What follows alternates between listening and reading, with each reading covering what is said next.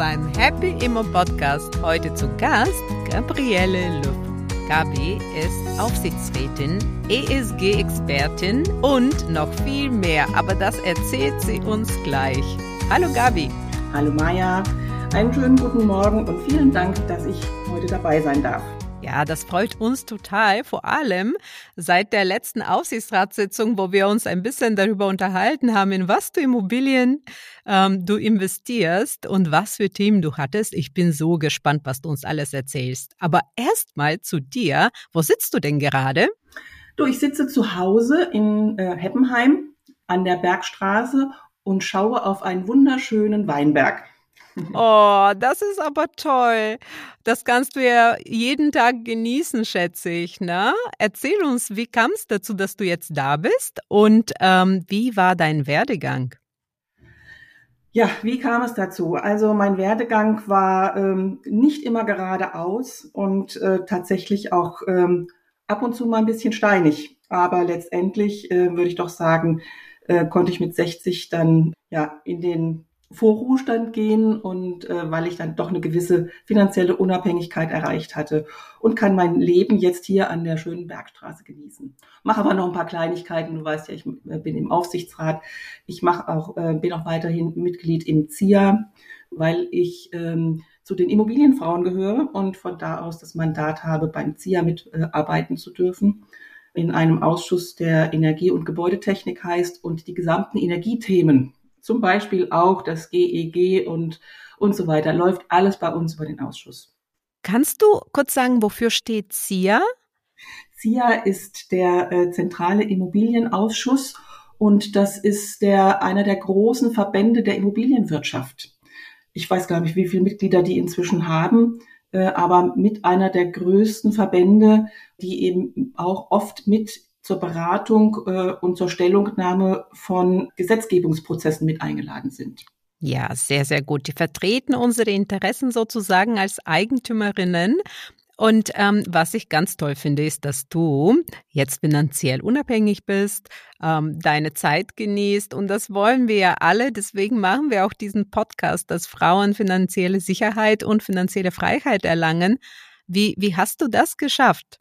Sagen wir es mal so. Ähm eigentlich mehr oder weniger durch Zufall. Also ich bin Agraringenieurin mit der Fachrichtung Umweltsicherung. Das heißt, eigentlich wollte ich schon immer die Welt äh, retten und verbessern. Und ähm, habe mich ähm, im Immobilienbereich auf Nachhaltigkeits- und Umweltthemen spezialisiert. Und ich kann dir sagen, ich wurde 30 Jahre lang oft belächelt mit diesem Ansatz. Äh, inzwischen haben sich die Zeiten ja ein bisschen geändert. Jetzt ist unsere Zeit gekommen. Aber ich war als Ingenieurin in Beratungsfirmen, in, in sogenannten äh, als Consultant tätig und hatte eigentlich mein Leben relativ gut eingestellt auf einen, ähm, ja, einen konstanten ähm, Income durch mein Gehalt, was auch gut war und ähm, war alleinerziehende Mutter übrigens. Und ähm, ich wurde aber dann ähm, irgendwann von einer amerikanischen Firma angesprochen, ob ich denn nicht ihnen helfen könnte, in den europäischen Markt einzutreten als Geschäftsführerin. Und das habe ich dann gemacht. Und das war ähm, 2004 habe ich tatsächlich gewechselt und habe ehrlich, ich habe angefangen in einem kleinen äh, gemieteten Büro mit zwölf Quadratmeter und einem Computer und so, jetzt fang mal an, den europäischen Markt aufzuräumen. Das war echt. das stelle ich mir sehr abenteuerlich, aber also, das war, das war jetzt nicht so, nicht so einfach. Aber es war so, dass das am Anfang der Verbriefungswelle der Securities war, du, der CMBS-Welle. Ja. Und ähm, ich hatte einigermaßen oder auch über die Firma Kontakte zu den Banken, die diese äh, Non-Recourse Loans eben äh, gegeben haben. Und irgendwie, ich weiß auch nicht, es ging, also rasant ging es nach oben. Und ich also für, für unsere Zuhörerinnen hier kurz, Non-Recourse Loans heißt Darlehen, die äh, im Hintergrund keine Haftung haben. Die meisten Darlehen, die wir als natürliche Personen aufnehmen, ähm, für diese haften wir persönlich.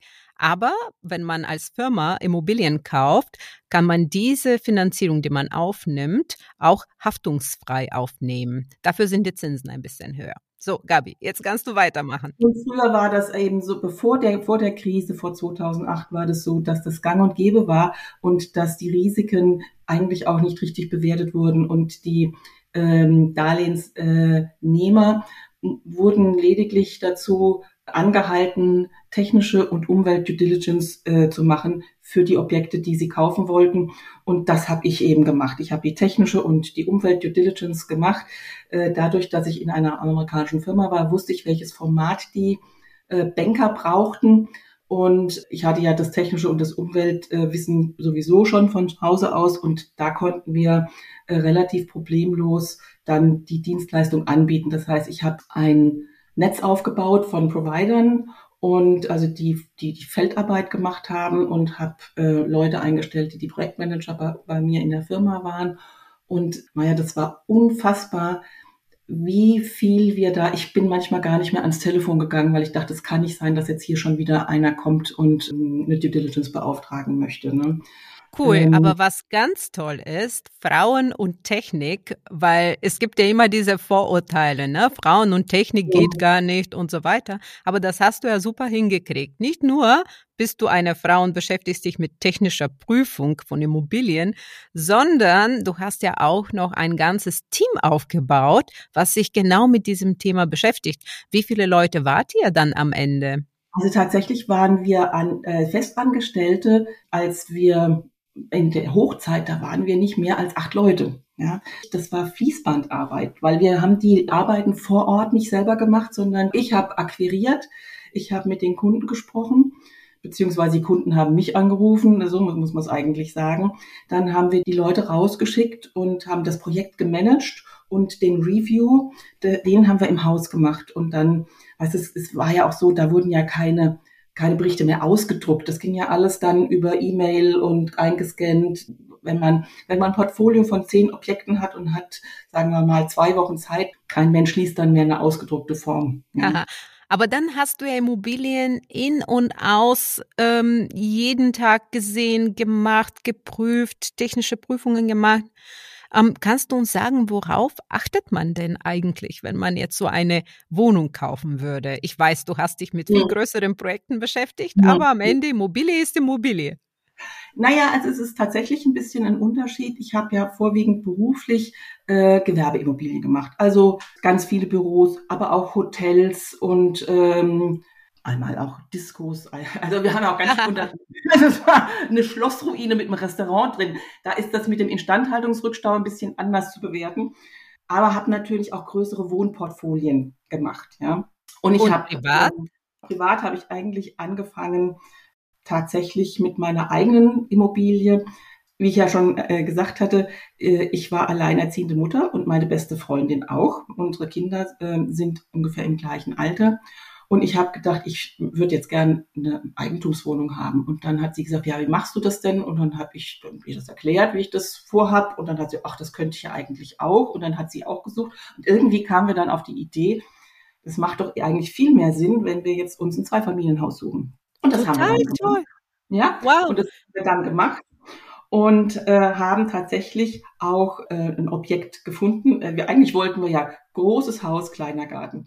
Aber dann hat es das, dann kam das Schicksal und hat uns unsere erste Immobilie, Riesengarten, kleines Haus, aber eben oben am Hang mit einem Blick von 80 Kilometer oder von 60 Kilometer. Und also es hat uns einfach äh, das Herz schlug höher und dann haben wir das Ding gekauft. Eine alte, eigentlich eine alte Bruchbude.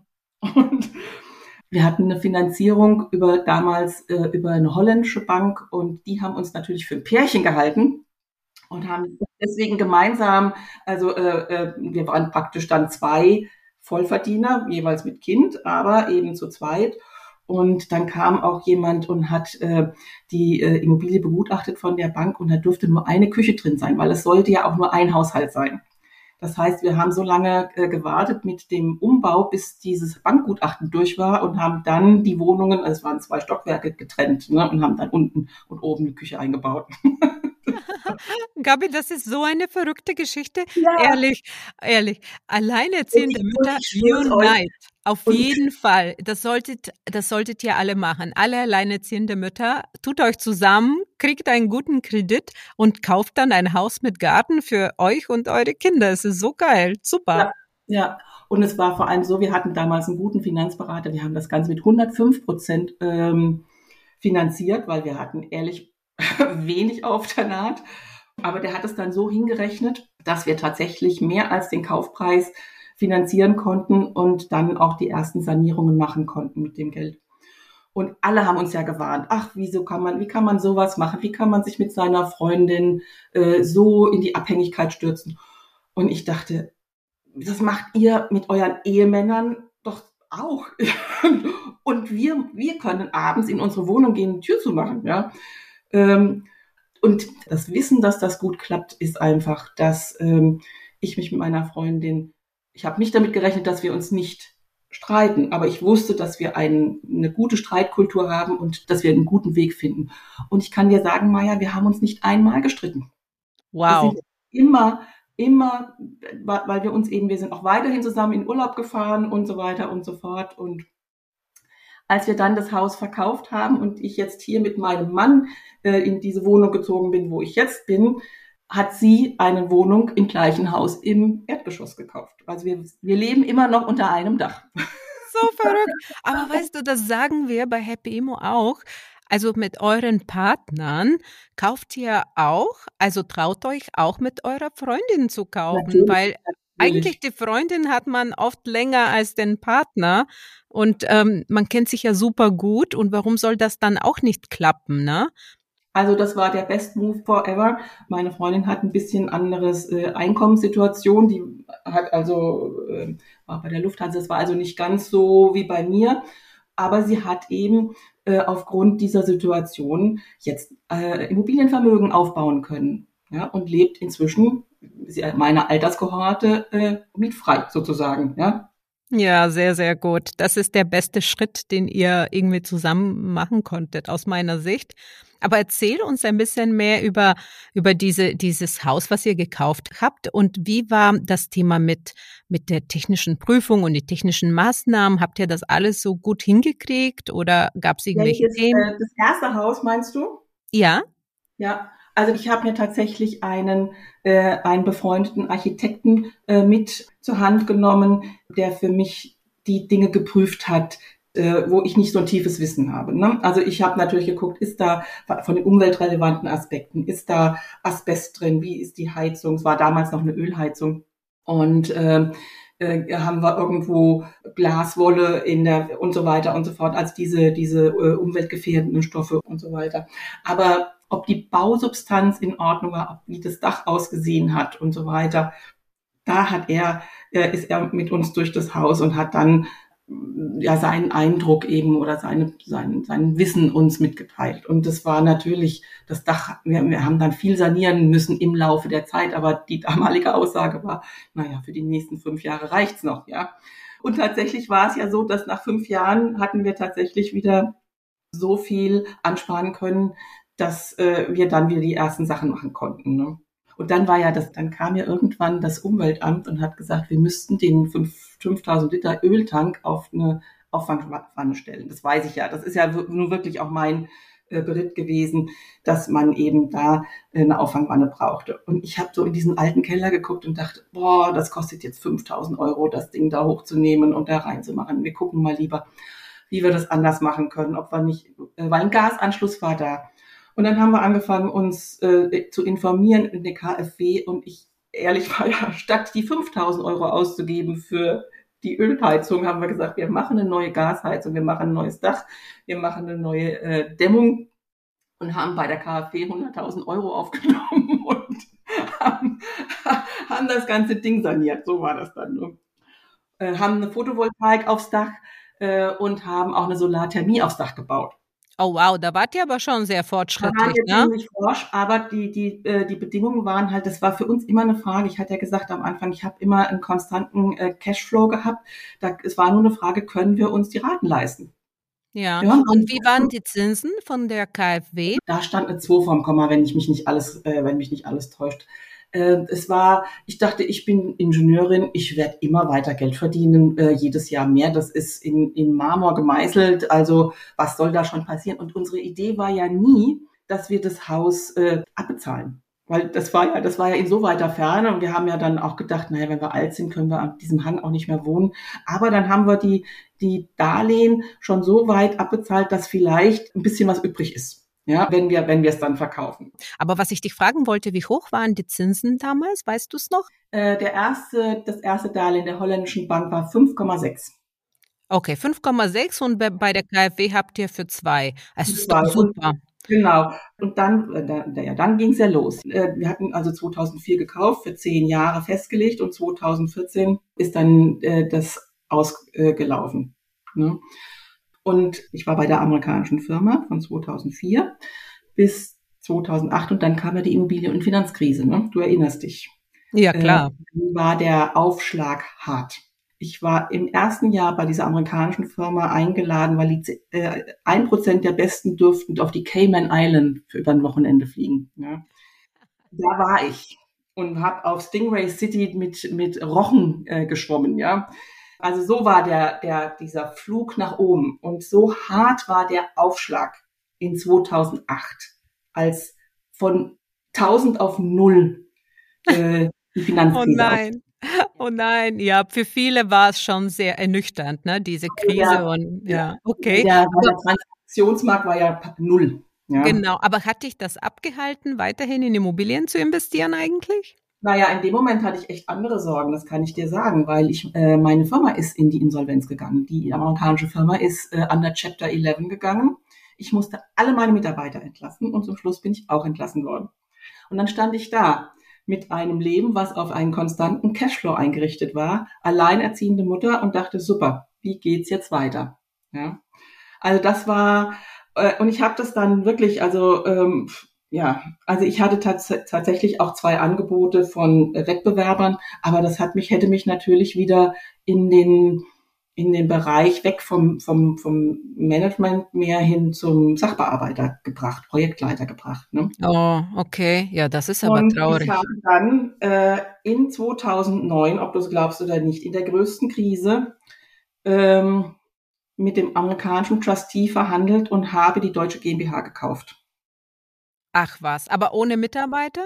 Ohne Mitarbeiter und äh, ja auch für einen Euro, muss man auch sagen. Also ich habe die Suppe, ich habe denen erzählt, ihr habt hier, ähm, also die deutsche, äh, die deutsche GmbH war ja nicht insolvent, da war ja noch ein bisschen Geld da. Aber in den USA. Und ich habe dann denen erzählt, boah, ihr habt hier so viele Haftungsmöglichkeiten, äh, Risiken.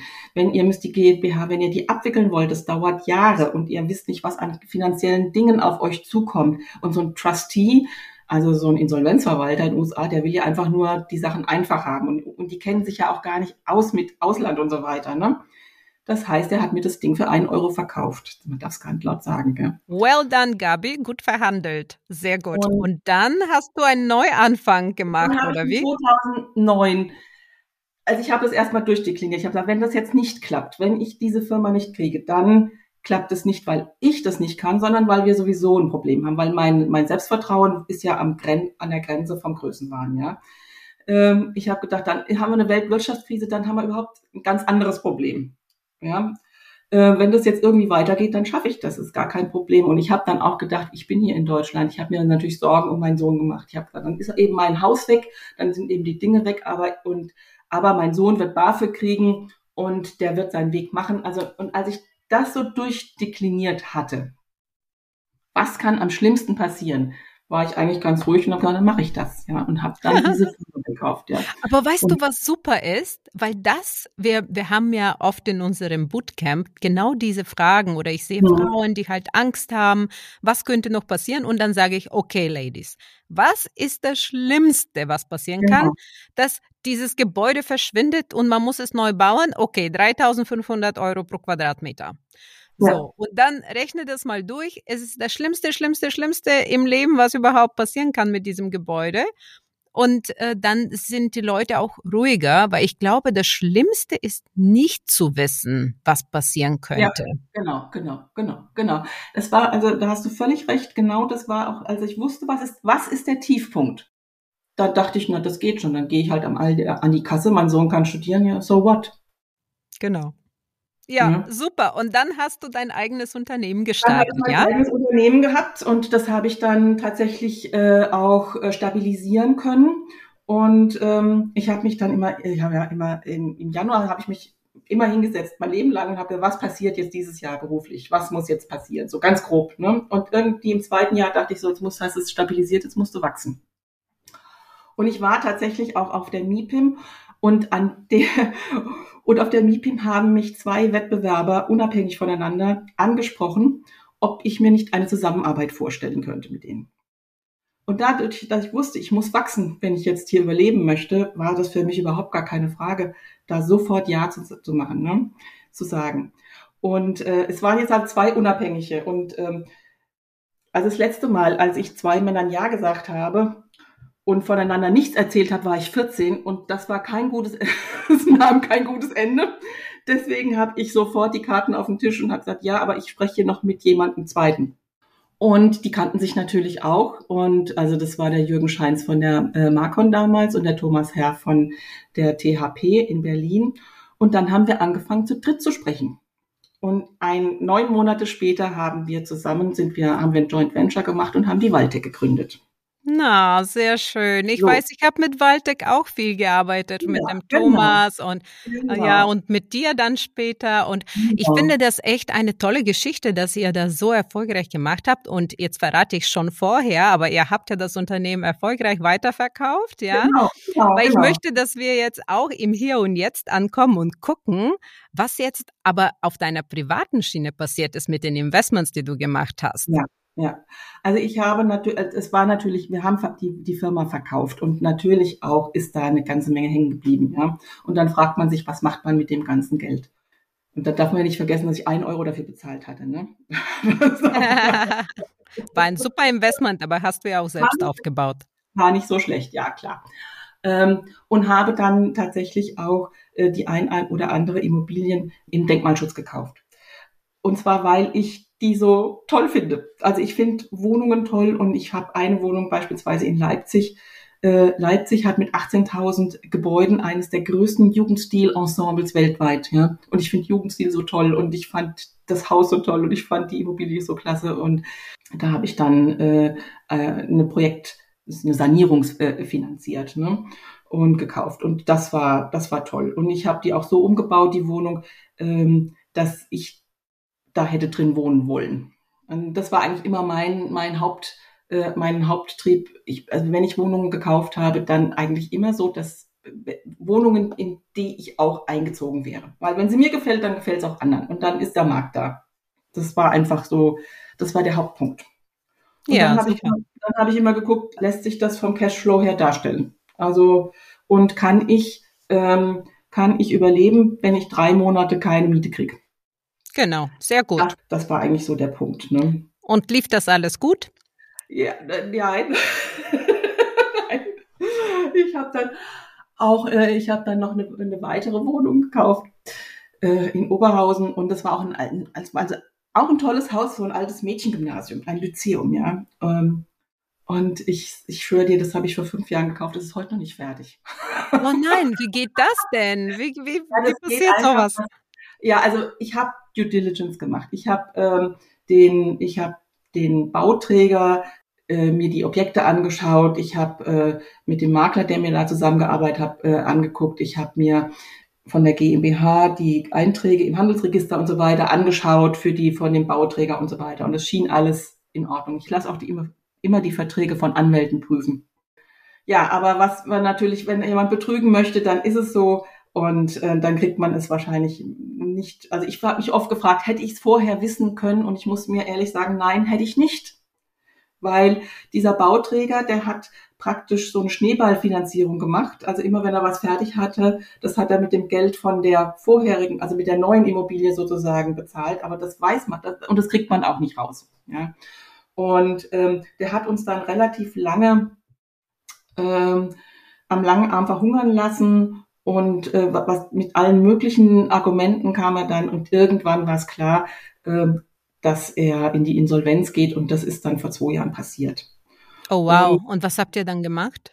Also es war so, dass äh, wir, wenn wir wir sagen, dann sind es ungefähr 70 Prozent der, Eigen, der, der, der, der anderen Eigentümer oder ja, das waren 23 Wohnungen und wir hatten, glaube ich, 15 ähm, Eigentümer, haben uns eine Anwältin genommen und die hat in den letzten Jahren dann mit Insolvenzverwalter und Gerichten und so weiter verhandelt weil uns waren insofern die Hände gebunden, weil das auch wieder eine Projektentwicklung war, so, ne, eine AFA-Entwicklung. Äh, und da wirst du ja erst ins Grundbuch eingetragen. Du wirst zwar vorgemerkt, aber du wirst erst eingetragen, wenn das Ding fertig ist und wenn die Immobilie dann übergeben wird, ja. Das ja. heißt, wir waren nicht Eigentümer und wir konnten daher waren uns auch die Hände gebunden. Wir hatten also nicht das Recht, da irgendwas zu machen. Ja, ich sag dir, ich bin so vorsichtig bei Projektentwicklern, vor allem jetzt auch in dieser Krise. Ich sag allen Hände weg, wenn die Wohnungen noch nicht gebaut sind. Mhm. Ihr könnt recherchieren, was ihr wollt, aber am Ende, wenn jemand betrügen will, hat, der ja. findet einen Weg. Es gibt nicht die Leute, die immer ehrlich sind, sondern wenn die Insolvenz da ist oder na, wenn man nah an die Insolvenz ist, dann werden die Leute super kreativ oft und egal, was du gefragt hast, welche Finanzunterlagen du dir angeguckt hast und Bestätigungen von Banken und so weiter, die haben immer einen Weg, wie sie vielleicht ne, das unehrlich machen und damit sie einfach länger überleben, ja. Das ist richtig. Trotzdem habe ich es hinterher trotzdem wieder gemacht. Kannst du dir das vorstellen? Nein, das kann ich mir wirklich nicht vorstellen. Und es war noch schlimmer, weil es wirklich ein Neubau war, von, von Grund auf, ja, äh, weil es war klar, dass wir, äh, ich mit meiner Freundin in dem Haus, das war klar, dass wir irgendwann ausziehen müssen, weil da in diesem Haus kann man alt werden, aber nicht alt sein, weil es so an, auf dem ehemaligen Weinberg liegt, ja. Also selbst wenn ein Krankenwagen den Weg dorthin gefunden hätte, er, er hätte, wir hatten 50 äh, Meter nicht befestigten Waldweg da. Also wir kamen auch nicht mit allen Autos hoch und so weiter. Also es war, also es war klar, wir, im Alter werden wir das Haus äh, verkaufen. Und ich hatte überlegt, ähm, wo möchte ich denn dann hinziehen? Und dann war im gleichen Ort eben eine Projektentwicklung mit schönen Eigentumswohnungen. Und da, dann habe ich gedacht, okay, dann mache ich das. So. Und ich sag dir, ich habe noch nie eine so tolle Projektentwicklung. Das kannst du dir nicht vorstellen. Das war perfekt vom Anfang bis zum Ende. Es ist immer noch perfekt. Die ist jetzt super vermietet. Ich habe die also nicht selbst bewohnt, sondern ich habe die vermietet. Und ähm, auch jetzt der Verwalter und so weiter, also kaum Mängel. Die Mängelverarbeitung ist großartig. Es ist wirklich eine, eine Freude. Wow. Gabi, ich bin begeistert, dass du dich wieder getraut hast. Aber ehrlich, du bist nicht die Einzige. Wir haben einen Podcast gemacht mit der Gesa Mitschaiker und sie hat auch zweimal beim Projektentwickler gekauft. Also ich, es kann auch gut gehen. Natürlich, die meiste Zeit geht es eigentlich gut, aber manchmal gibt es halt so eine blöde Situation und ähm, ja, es kann jedem äh, passieren, wenn man, wenn man halt etwas Unfertiges kauft. Aber es freut mich, dass das zweite Mal so gut geklappt hat. Ja. Hast du denn ein paar Tipps, also auf was man noch achten könnte, damit einem das nicht passiert? Also es ist ein Risiko, das, das kann man gar nicht, kann man gar nicht bestreiten. Immer gut, äh, sich den Bauträger genau anzuschauen und was der schon alles gemacht hat und natürlich ins Handelsregister zu gucken und äh, bei Kreditreform nachzufragen und äh, also solche Dinge eben versuchen zu klären. Ja, also vielleicht auch, was ich nicht gemacht habe, äh, Objekte und Projekte, die der Bauträger gemacht hat, persönlich anzuschauen und vielleicht mit Leuten zu reden, die dort vor Ort sind. Weil würde man vielleicht da auch mehr Informationen herausbekommen. Das habe ich alles nicht gemacht, ja. Ja, ja, das ist also wirklich, man muss da wirklich, man kann nicht vorsichtig genug sein äh, bei, bei diesem Thema. Vor allem würde ich sagen, auch jetzt, wo die Leute in Schwierigkeiten kommen, ne? wo die Kredite auslaufen, die Zinsen sind sehr hoch. Ja, also das Risiko heute ist genau. viel größer als irgendwie vor drei Jahren. Und leider dauert auch eine Projektentwicklung zwei, drei Jahre. Da ist es nicht ausgeschlossen, dass man in die Krise reinrennt ne? mit der Projektentwicklung. Absolut. Ja, sehr gut. Was wir auch sagen ist, äh, vielleicht zahlen erst, wenn die Projektentwicklung fertig ist, ne? Also das wäre auch eine Möglichkeit. Ja, aber das macht man, machen die oft nicht, weil die nach Baufortschritt bezahlt werden wollen und ähm, eben nach bestimmten äh, wenn bestimmte Gewerke fertig sind und dann äh, möchten sie dann die, die Chargen abbezahlt haben, was ich ja auch verstehen, weil sie auch in Vorlage gehen. Ja, ja das und, verstehe ich ähm, auch. Das verstehe ich gut, man kriegt das äh, oft nicht hin. Der Vorteil ist von Projektentwicklungen, dass man es eben so gestalten kann, wie man möchte. Also man hat noch, äh, man hat eben noch die Möglichkeit, Dinge so zu verändern, wie sie einem selber gefallen. Und das ist, das ist ein echter, das ist der Vorteil dabei, würde ich mal sagen. Ja, ja das finde ich auch. Außer wenn es große Menge gibt bei uns, haben die zum Beispiel in einem Zimmer die Heizung vergessen. Das war auch echt.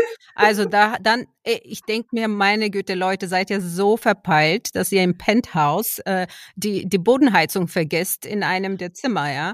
Aber mhm. zum Glück, das empfehlen wir auch immer, dass man sich einen Sachverständigen nimmt. Insbesondere beim Thema Projektentwicklung würde ich auf jeden Fall am, am Ende einen nehmen, weil da spart man sich schon einiges an Geld. Also wir haben uns, glaube ich, 9000 Euro gespart am Ende und die mussten mhm. die Heizung natürlich nach äh, danach noch einbauen. Mhm. Also das habe ich übrigens immer gemacht. Ich habe immer jemanden gehabt, äh, einen befreundeten Architekten oder äh, auch einen, den ich auch bezahlt habe, der dann so eine Art Monitoring gemacht hat, damit die ähm, also wenn der, der Estrich gelegt ist, dann sieht man das eben nicht mehr. Ja? Oder wenn, wenn die Elektrik verlegt ist und wieder ähm, äh, zugespachtelt ist, dann sieht man nämlich auch nichts mehr. Und ich habe das schon immer gemacht, dass zumindestens da äh, ich ein, ein, Monitoring gemacht habe. Also das muss ich ja sagen. Aber es, äh, bei in Oberhausen das Monitoring, der hat, der hat beim zweiten Mal gesagt, lassen Sie die Fingerzahl mal rück,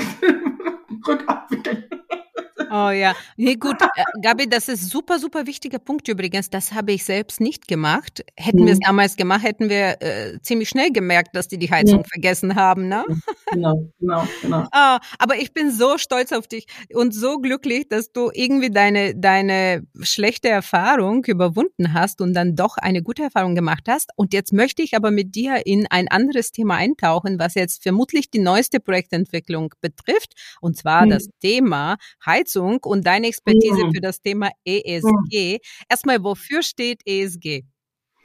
ESG ist die Abkürzung für Environmental Social Governance und bedeutet, ja, es ist praktisch eine Definition für nachhaltige Aktivitäten. Das heißt, wir wollen eigentlich, ja, die EU möchte, dass das gesamte Wirtschaftsleben in der Europäischen Union umweltfreundlich wird, sozial verträglich und eben auch äh, Governance ist ja gute Unternehmensführung, ist das, was, ähm, was bei uns im, ein guter Kaufmann ist. Ja.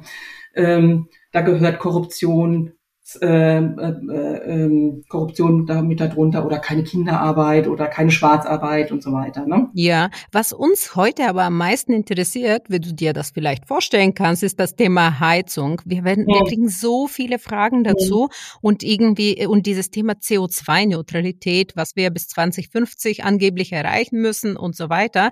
Und wir wissen ja, wir haben in Deutschland immer noch sehr viele Ölheizungen und Gasheizungen. Und mhm. wo geht denn die Reise hin? Was ist deine Meinung und was ist so die beste Lösung aktuell? Ach Gott, wenn, wenn ich die hätte, würde ich wahrscheinlich Multimilliardärin sein. Ja, genau, genau. Wie sage ich das? Ich habe natürlich eine eigene eine Meinung dazu. Ich habe ein bisschen Angst um unseren Planeten, weil ich tatsächlich ähm, seit 30 Jahren, das, ich habe ja gesagt, ich wollte die Welt retten. Wir wissen ja erst seit 50 Jahren, dass es so kommen wird, wie es jetzt gekommen ist. Ne? Mit dem ersten Bericht vom Club of Rome, die äh, Grenzen des Wachstums, der 1972 äh, veröffentlicht worden ist. Und dann wurde das Ganze nochmal 86 durch den Brundtland-Bericht äh, nochmal gefestigt. Ich war in der Uni Anfang der 80er Jahre, da haben uns die Professoren erzählt, dass mit dem Treibhauseffekt, so hieß das damals noch, das wäre alles gelogen, das wäre alles nicht richtig. Ja, das haben die uns an der Uni erzählt. Anscheinend stimmt's aber doch. Und ähm, wir in der Immobilienbranche, wir sind ja Opfer und Täter gleichzeitig. Ja, du hast ja eben schon gesagt, durch unseren Energieverbrauch und nicht nur den Energieverbrauch, sondern auch durch den Ressourcenverbrauch. Ja, bei zwischen 30 und 40 Prozent stellen wir die Erzeugung von CO2 und äh, damit als Treiber von dem Treibhauseffekt oder vom Global Warming eben da. Gleichzeitig sind auch wir diejenigen, die darunter leiden, ja, weil ähm, weil die die Menschen ja auch Schutz suchen in den Gebäuden und eben auch unter dieser Hitze eben auch leiden. So. ich bin, also es ist meine persönliche Überzeugung, wir müssen unsere, unsere, unser Leben umstellen und wir müssen auf Privilegien verzichten. Das ist, das ist leider so. Und das möchte man nicht hören und das möchte man auch nicht sehen. Und ähm, es wird auch teuer werden. So ist es. Aber was heißt das genau? Was, was ist deine genau? Meinung? Also ich meine, ähm, wir werden wegkommen müssen von den fossilen Energieverbräuchen. Und was ich sehe, ist, dass die Immobilienbranche als eine der wenigen Sektoren die Chance hätte, ein Held im Klimawandel zu werden. Weil wir als Sektor tatsächlich die Chance haben, regenerative Energien zu erzeugen und die zur Verfügung zu stellen. Wie meinst du das? Du meinst mit ähm, durch Photovoltaik, ja. durch Solarthermie. Zum Beispiel äh, ist ja das Problem des, äh, des Stroms, dass man den nicht speichern kann. Ja? Wie viele Gewerbeimmobilien haben große äh, Serverräume, die man inzwischen gar nicht mehr braucht, weil die Server alle so klein geworden sind. Ja? Da könnte man überall Zwischenspeicher hinstellen. Tagsüber die Sonnenenergie sammeln und abends eben wieder abgeben. Ja? Also es gibt ganz viele Möglichkeiten, die die Immobilienbranche als Ganzes jetzt äh, ziehen könnte, um energiepositiv zu sein. Aber es ist aber wahnsinnig teuer, ne? Das muss man sich wirklich durch die, also natürlich. Öl und Gas jetzt abzuschaffen. Ich weiß gar nicht, ob es so schlau ist, Gas abzuschaffen, ehrlich gesagt. Aber angenommen, man will es wirklich abschaffen, dann was bleibt uns? Eigentlich bleibt uns das Thema Wärmepumpe und das heißt mit Solarthermie zusammen mit Wärmepumpe, aber das heißt, wir müssen die Gebäude dann dämmen, ja, oder wir gehen auf Fernwärme. Aber bei Fernwärme wissen wir ja aktuell auch nicht, ob diese Fernwärme wirklich CO2-neutral ist. So ist es. Aber es ist so, dass, äh, also im Moment würde ich sagen, ich würde erst noch mal ein bisschen abwarten, wie sich die Situation entwickelt. Und zwar ist es so, dass bis 2024 ja die kommunale Wärmeplanung stehen sollte. Das heißt, jede Kommune muss jetzt einen Wärmeplan machen. Das heißt, die müssen sagen, wo wird Fernwärme hingelegt, wo wird Nahwärme hingelegt, äh, wo sind Quartierslösungen, wo sind Einzellösungen zu finden. Weil jetzt kommen wir nämlich ins Nitty-Gritty Geschäft. Ich habe ja gesagt, wir waren, ich bin im Zier, da waren wir jetzt in Bremen gewesen und haben uns da eben die, die Fernwärmesituation angeschaut. Bremen, da läuft, da ist ja, wird ja geteilt durch die Weser. Die Kraftwerke liegen auf der einen Seite. Ja, du kriegst ja die Wärme nicht auf die andere Seite, weil das überirdisch geht nicht. Und ähm, das unter die Weser zu legen, das sind ja, das sind ja Rohre zweimal mit einem Meter Durchmesser. Ja, das kann kein Mensch bezahlen. Ja, ähm, das heißt, die Gemeinden müssen jetzt gucken, was ist überhaupt machbar? Wo bekomme ich welche Wärme hin und was ist sinnvoll? Und das müssen sie bis 2024 mal haben. Also, also glaubst äh, du, das klappt bis dem? Also ehrlich, nie, nie im Leben. Aber dann lass es mal ein paar Jahre länger dauern, ja? Also 2040, glaube ich, bei dem bei der Politik. Ich meine seriously, oder? Ich meine, äh, die, ja, aber die hab, sind so langsam ich habe schon die Hoffnung, dass es äh, in den 20 Jahren noch läuft, also 26 oder sowas, dass, dass man da zumindest mal die, einen Großteil der Kommunen, weil einige haben das ja schon und die nehmen das ja schon auch seit einiger Zeit ernst und arbeiten daran. Und dann hat man schon mal einen Datenpunkt mehr, wo lokal die Reise hingehen kann. Und dann müssen wir gucken, wie werden sich die Preise entwickeln, weil es kann einfach sein, dass die fossilen Energien mega teuer werden und dann reguliert sich das vielleicht auch schon von ganz alleine. Ne? Aber dann, dann, also quasi für unsere Zuhörerinnen und ähm, Eigentümerinnen ist es wichtig, dass die erstmal abwarten, dass diese Fernwärmeplanung eigentlich gemacht wird. Und dann guckt man, kann ich eigentlich, habe ich Zugang zu Fernwärme? Weil Fernwärme wäre ja schon ganz gut, ähm, weil dann kümmert sich ja, kümmern sich große Unternehmen dann um, um die Produktion der Wärme und dann ähm, erstmal sind die Kosten vielleicht am Anfang nicht so, nicht so hoch. Ähm, natürlich der Umbau des Gebäudes ist ja schon, das wird auch einiges kosten. Aber das wäre so das Thema Fernwärme. Und was machen wir, wenn es da keine Fernwärme ja, gibt? Bei Fernwärme ist auch noch ein Punkt, dass man ja einen ähm, gewissen Raum braucht, um den Wärmetauscher hinzusetzen. Also ist auch ein Platz, eine Platzfrage, ne? Ah. Äh, Und dann ist Fernwärme nicht unbedingt auch, äh, also günstig ist es nicht unbedingt. Und dann ist es auch so, dass äh, alte Fernwärmenetze nicht oft nicht gedämmt. Ich meine, du bist in Berlin, du wirst, du kannst genau sagen im Winter, wo die Fernwärme äh, im, im Boden verläuft. Das ist nämlich da, wo kein Schnee liegt. Die sind alle nicht gedämmt. Und äh, gemessen wird das, was rausgeht und nicht das, was ankommt. Das heißt, die Kosten, und es sind nach Schätzungen, die wir im ZIA haben, zwischen 30 und 40 Prozent der Wärme, die erzeugt wird von Fernwärme, gehen auf dem Weg verloren. Oh wow, aber heißt das, dass man die dann noch dämmen muss, die hm, diese Ja, aber dann ist die Frage, ja genau, und dann äh, dann was für ein was für ein Aufwand wird das sein, ja? Oh ja. Also das ist alles, äh, ja, verstehst du, was ist, das ist alles so ein bisschen komplexer. So, jetzt, super also wenn man dann, ja, wenn du also auf der einen Seite haben wir praktisch, was bietet, was bietet die Kommune an? Ja, was ist, was sind die Lösungen? Und dann muss man auch, denke ich, gucken, wie sieht die eigene Immobilie aus? Ähm, und da würde ich auch raten, in der nächsten Zeit äh, einen Energieberater ins Haus zu holen, der mal guckt, was ist denn überhaupt möglich, was sind die Optionen und wie würde sich das alles rechnen. Also einfach mehr Datenpunkte für die eigenen Investitionen zusammenstellen. Auch die, die, die Energieberatung wird von der KfW gefördert, mit 50 Prozent, glaube ich sogar, äh, da man ungefähr weiß, könnte ich mit einem Wärmetauscher arbeiten? Kann ich möglicherweise ein Hybridmodell fahren mit Gas und Wärmetauscher? Kann ich irgendwo eine Solarthermie machen? Wo könnte eine Photovoltaik stehen? Oder ist die Beschattung einfach so stark, dass das überhaupt gar nicht funktioniert? Also da wirklich die ganz konkreten technischen Dinge von einem Fachmann äh, bestimmen lassen, damit man auch da weiß, okay, das würde möglicherweise eine Lösung sein, wo ich langgehen kann.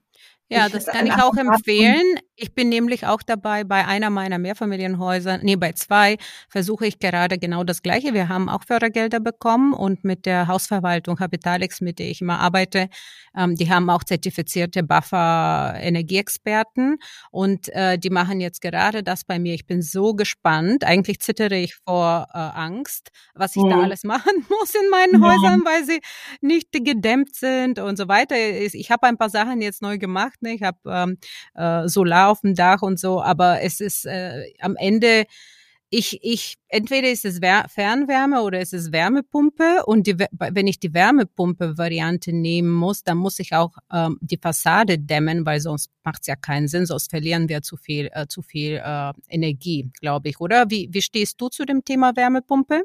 Also es ist so, dass ähm, das ist genau die Frage, die ein Energieexperte klären muss, denn möglicherweise äh, geht es auch, wenn man die Vergrößerung der Heizungsflächen ändert, wenn man die vergrößert. Ja. Äh, weil, wenn wir jetzt nämlich sagen, wir, wir dämmen, wir nehmen wieder Material, worum geht's denn eigentlich? Es geht doch darum, dass wir CO2 einsparen und dass wir Ressourcen einsparen. Aber wenn wir jetzt alles doppelt so dick machen und dämmen, ja, und die, dann haben wir doch wieder viel zu viel CO2 in der, in der grauen Energie drin. Also das, das, das hilft ja dem Klimawandel erstmal gar nichts. Deswegen, der, der erste Schritt ist tatsächlich von der CO2-Bilanz, äh, was ist technisch machbar. Und dann erst zu gucken, wie kann ich Gewer äh, die Gewerke äh, dementsprechend aufbereiten. Und das würde ich nur persönlich im, im Zusammenhang mit dem Instandhaltungszyklus machen. Er, wirklich dann, wenn die Fassade gemacht werden muss, dann würde ich sie dämmen. Ich würde sie nicht oh. einfach so. Ja. Sehr gut. Also ich finde das Top-Punkte. Ladies, erstmal äh, darauf achten, wie die Planung für die Fernwärme aussieht, ob ihr da Zugang zu Fernwärme habt, wo ihr eure Wohnungen habt. Und dann, egal was ihr macht, macht das in dem Instandhaltungszyklus des Gebäudes. Ne? Nur wenn es soweit ist, äh, dass man die Fassaden dämmt und so weiter, dann soll man das erst machen und die Gelder ausgeben. Sehr cool, Gabi, total spannende Punkte. Ich danke dir sehr. Jetzt kommen wir zum Ende. Ich hatte dich ja gebeten, deine Top drei Punkte an unsere Zuhörerinnen zu schicken. Was sind deine so, was wären so die Tipps, die du mh, hm, Frauen geben würdest, die gerade jetzt in eine Wohnung investieren möchten? Also das erst, es sind natürlich alles äh, Punkte, die äh, persönlich geprägt sind und der, der Punkt ist, äh, außerhalb der Box denken, thinking out of the box, äh, auch andere äh, Möglichkeiten äh, mit bedenken, wie ich das zum Beispiel gemacht habe und mit einer besten Freundin eben äh, investieren, weil das ähm, hat sich für mich war für mich sehr sehr äh, positiv. Ja, ich nehme das auch mit. Alleineziehende Mütter Unite. Auf jeden Fall. Kauft gemeinsam, nimmt gemeinsam Finanzierung auf. Total top. Liebe Gabi, vielen Dank, dass du da warst. Ich weiß, du, ich weiß, du bist sehr busy auch und ähm, und äh, schön, dass du Zeit gefunden hast, mit uns dein Wissen zu teilen. Danke dir. Es hat mich sehr gefreut, Maja. Vielen, vielen Dank. Ciao, ciao.